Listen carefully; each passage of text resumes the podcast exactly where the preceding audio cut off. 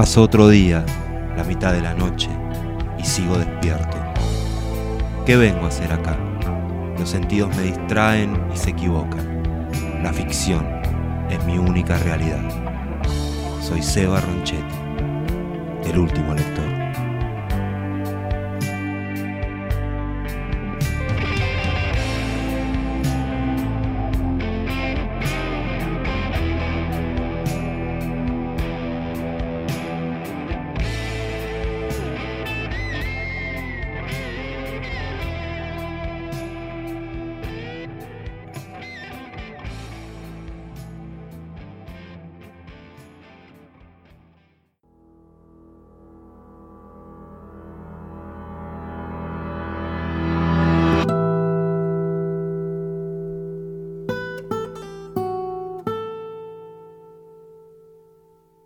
Escribo para tratar de entender y ahondar en eso que me atrae y que tantas veces me desborda.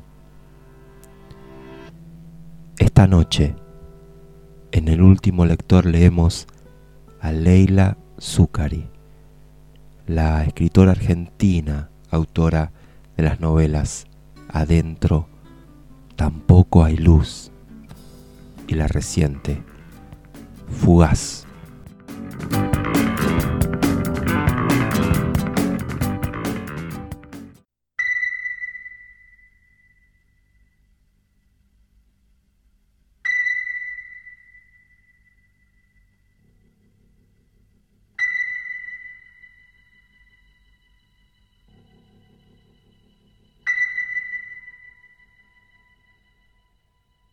Fragmento de Fugaz de Leila Zucari. La primera vez que lo vi me dio asco. Parecía que estaba a punto de ahogarse, temblaba y gemía como un animal en cautiverio. Tuve miedo de que me acusaran de asesinato. Por las dudas, no quise tocarlo. La enfermera de sombrerito de pájaros me lo trajo envuelto en una manta con olor a lavandina. Lo apoyó sobre mi pecho y se fue. Me dejó sola, con una criatura a bordo que me miraba fijo y escupía vocales.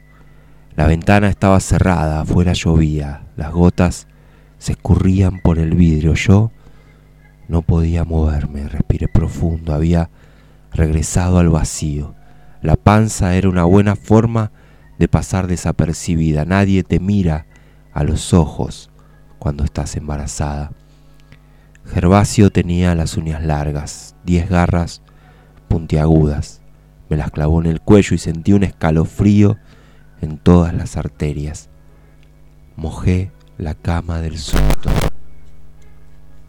Todavía mis piernas estaban dormidas por la anestesia. Entonces lo miré. Fue un segundo. Sus ojos redondos, inquisidores, los brazos rojos y arrugados que intentaban arrancarme el pelo. Era espantoso. ¿Cómo algo tan horrible podría haber salido de mis entrañas? Quise correr, pero el cuerpo no me hizo caso. Ya no me pertenecía. La enfermera entró sin tocar la puerta, se había cambiado el sombrero. Veo que se entienden rápido, dijo, con una sonrisa plateada. El amor de madre es así. No respondí, me pidió que levantara la cola, le hice caso. Puso una especie de balde debajo y me ordenó que hiciera pis. No se daba cuenta de que ya había hecho. No quiero, le dije. Suspiró, parecía cansada o triste, sacó el tacho y me dio una gasa. En la maniobra la sábana se manchó de sangre. Era mía o de Gervasio. Volví a mirarlo, seguía vivo. Sus manitos me apretaban con fuerza. La enfermera dijo permiso y corrió el escote de la bata. Me agarró una teta y me miró. Tenía el labio de abajo mordido.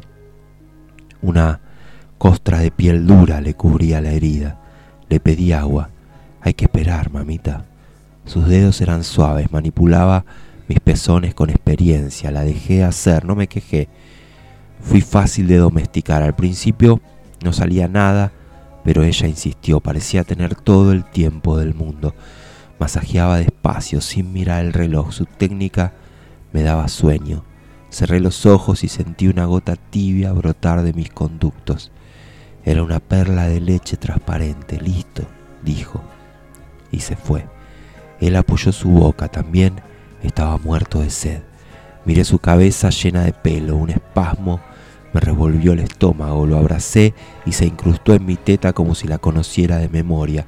Sus labios se transformaron en una ventosa, lloré en silencio. Quedamos pegados para siempre. La noche anterior a irme de casa soñé que me cogía a un perro. Pablo jugaba a matar ciervos en la computadora. El perro tenía la pija flaca y larga. La toqué un rato y me dejé caer sobre ella. Acabé rápido. La leche del animal me llenó de euforia. Pablo festejó. Había pasado de nivel, ahora asesinaba conejitos. Todo un desafío para su intelecto rastrero. Me levanté mojada y fui directo a su oreja. La chupé hasta provocarle una erección. Cerré la computadora, me senté encima.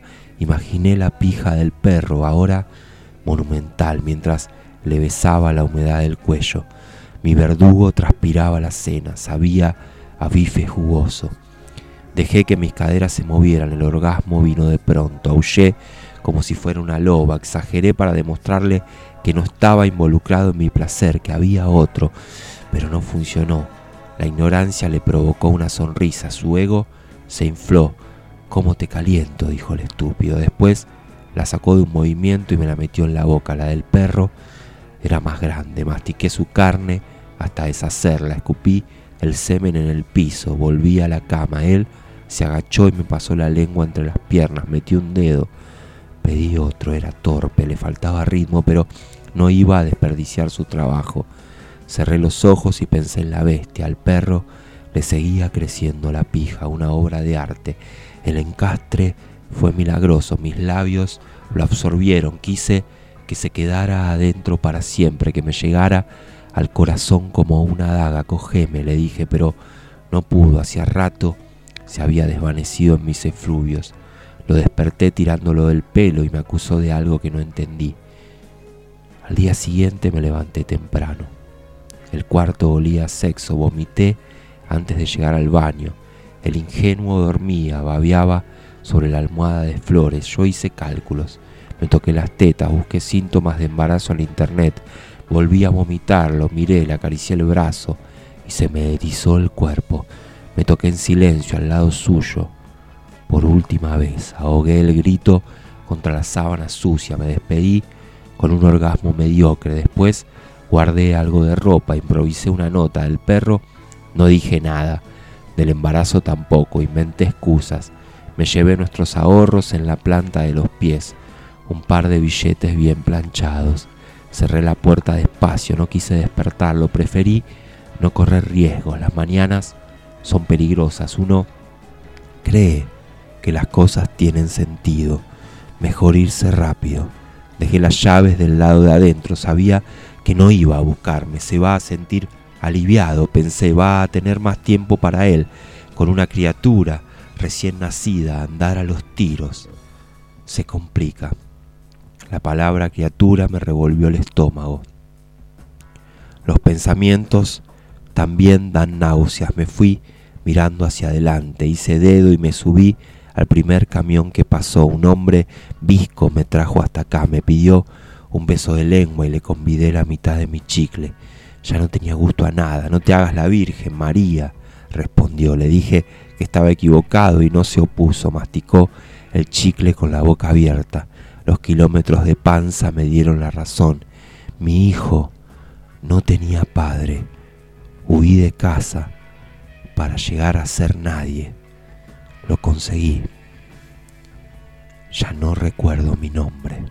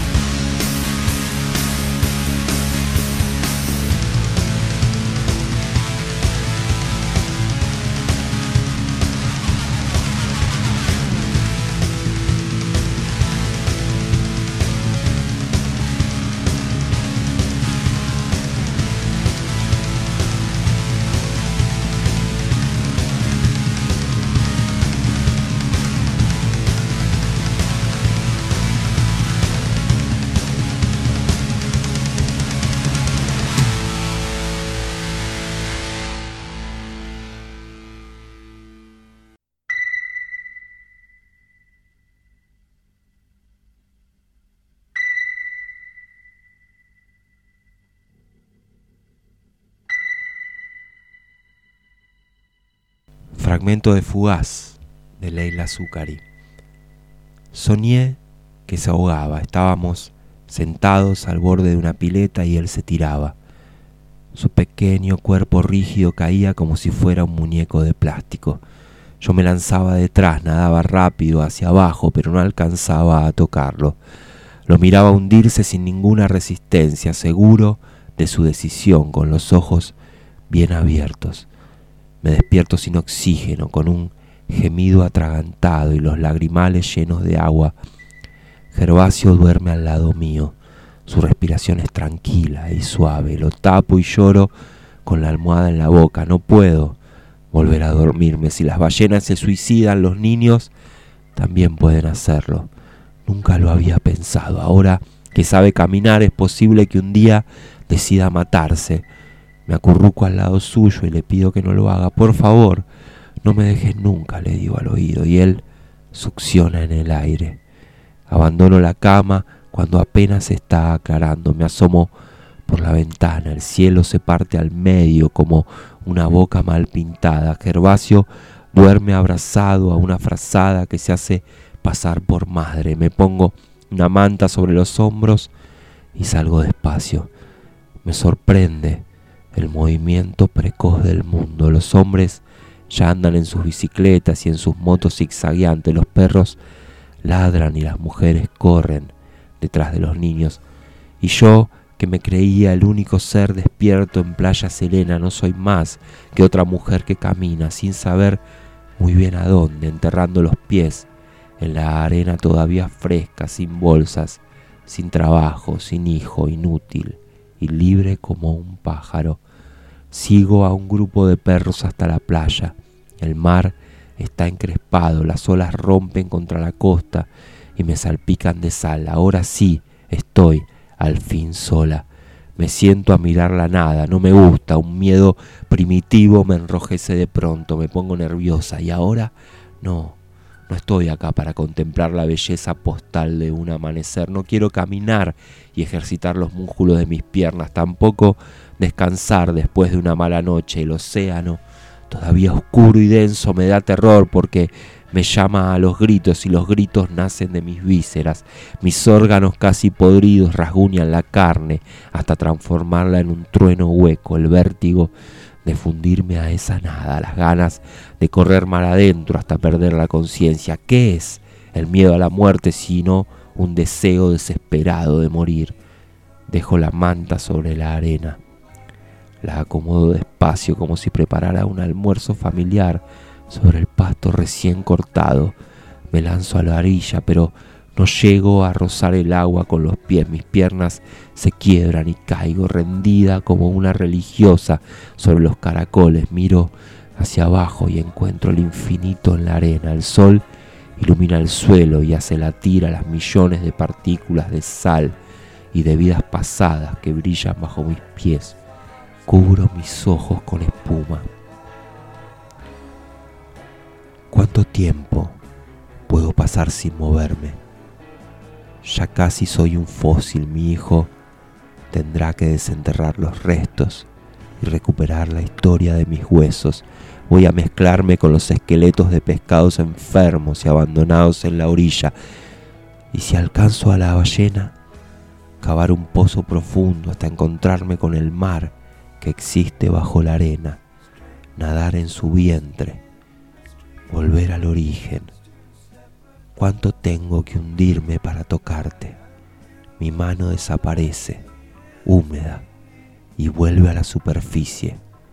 Así nunca voy a llegar al núcleo.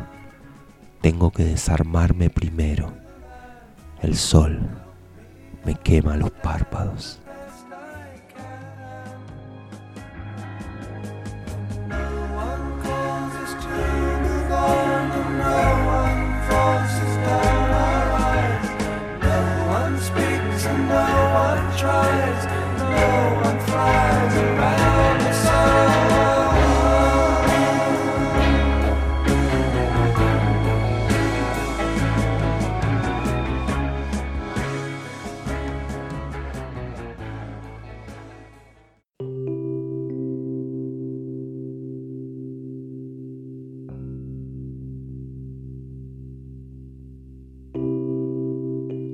Sigue recto, hay un desvío.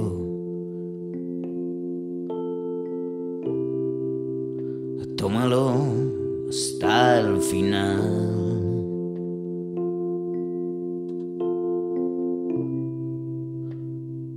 Si hemos hecho algo mal,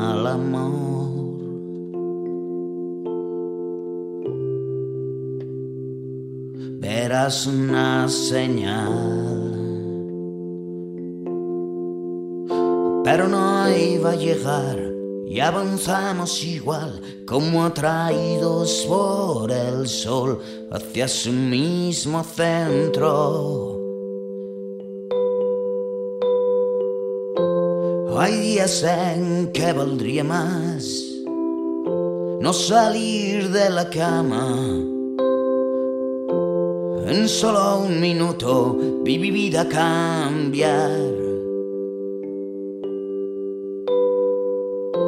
Que solo era un juego, te escuché y volvimos a casa.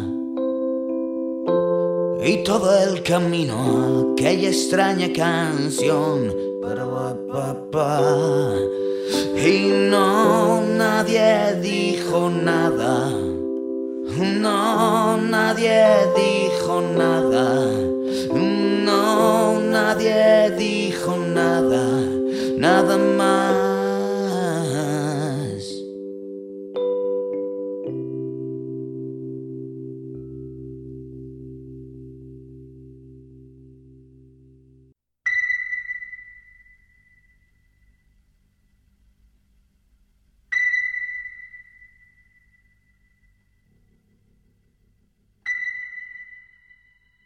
Perfume de jazmín en flor, de Leila Zucari.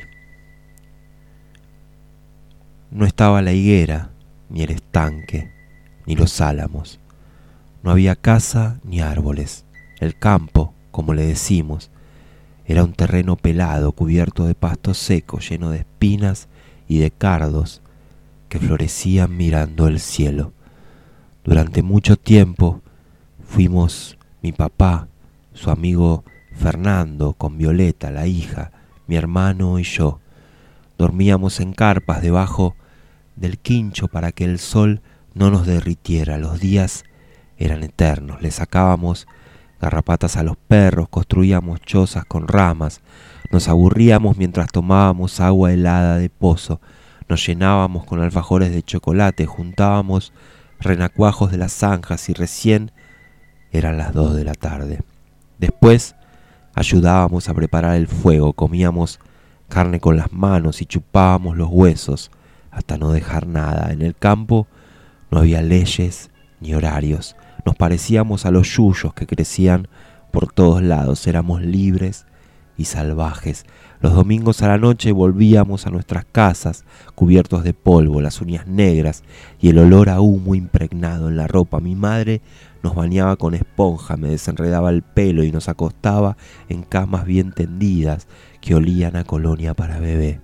Era como aterrizar en un campo de algodón después de una misión por los turbios ríos del Amazonas. Al día siguiente dormíamos hasta cualquier hora. Era difícil readaptarse a la rutina, a la ciudad, con sus ruidos, los peligros de cruzar la calle, la disciplina de la escuela, aceleraba el ritmo de las horas y devoraba los días. Eran dos mundos tan distintos que a veces me parecía que el campo era un invento.